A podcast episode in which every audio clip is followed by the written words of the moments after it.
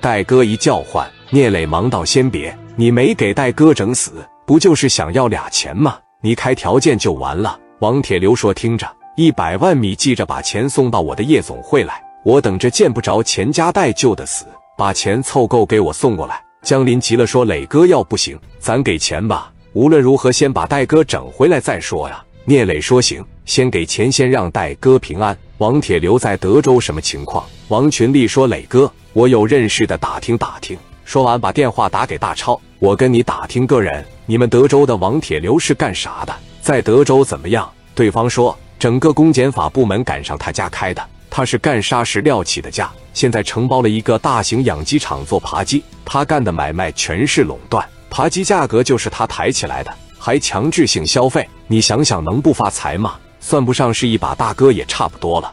和德州市总公司富二宝关系特别好。”王群力说：“我了解了，他手底下兄弟们多吗？”对方说：“多，基本上都是活跃在火车站的。”王群力说：“行，我知道了。”挂了电话就跟聂磊说了。聂磊一琢磨，拿一百万米先给他汇过去，完事后咱过去把戴哥接过来。江林说不行，怎么让你拿钱呢？聂磊说来不及了，我先把钱借着，回头咱再说。马上，王群力给会计张姐打电话准备钱，接着打给王铁流，给我个户头，把钱打过去。王铁流说不用，你把钱整到一个存折里给我拿过来。聂磊说你啥意思？王铁流说你给我兄弟打了。我得象征性的砍你两刀。聂磊说：“不行，我给你存上，亲自拿过去。记得一个人来，多一个夹带就活不了。我带个司机行不行？”行。聂磊让群力在家里守着，带着江林去了高速的时候，江林的心情沉重极了。到了后，把电话打给王铁流。王铁流说：“你来我的养鸡场，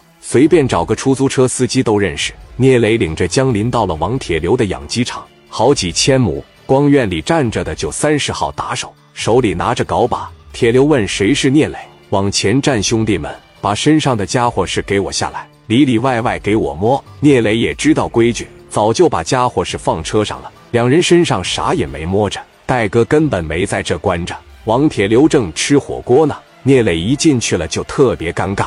有人把他认出来了，说：“哥，他就是聂磊。”王铁流头都没抬，存折拿着看上面有没有钱。旁边就是邮局，一个小兄弟拿着存折来到邮局里，确定上面有现金一百万米，直接就转移了。聂磊和王铁流一句话也没说过。半个小时后，小伙回来了，哥都汇到咱账户上了。我最讲道理了，钱见着了，我现在把家带放了，给他整个出租车回去。戴哥这边安全了，但他不知道是聂磊把他换出来的。这时聂磊说：“钱都拿了，我们能走了吧？”说完，他和江林转身走。王铁流说：“青岛的大哥来我的养鸡场，得让我尽尽地主之谊。你留下来陪我喝杯酒，那个人可以走了。”江林说：“我不走，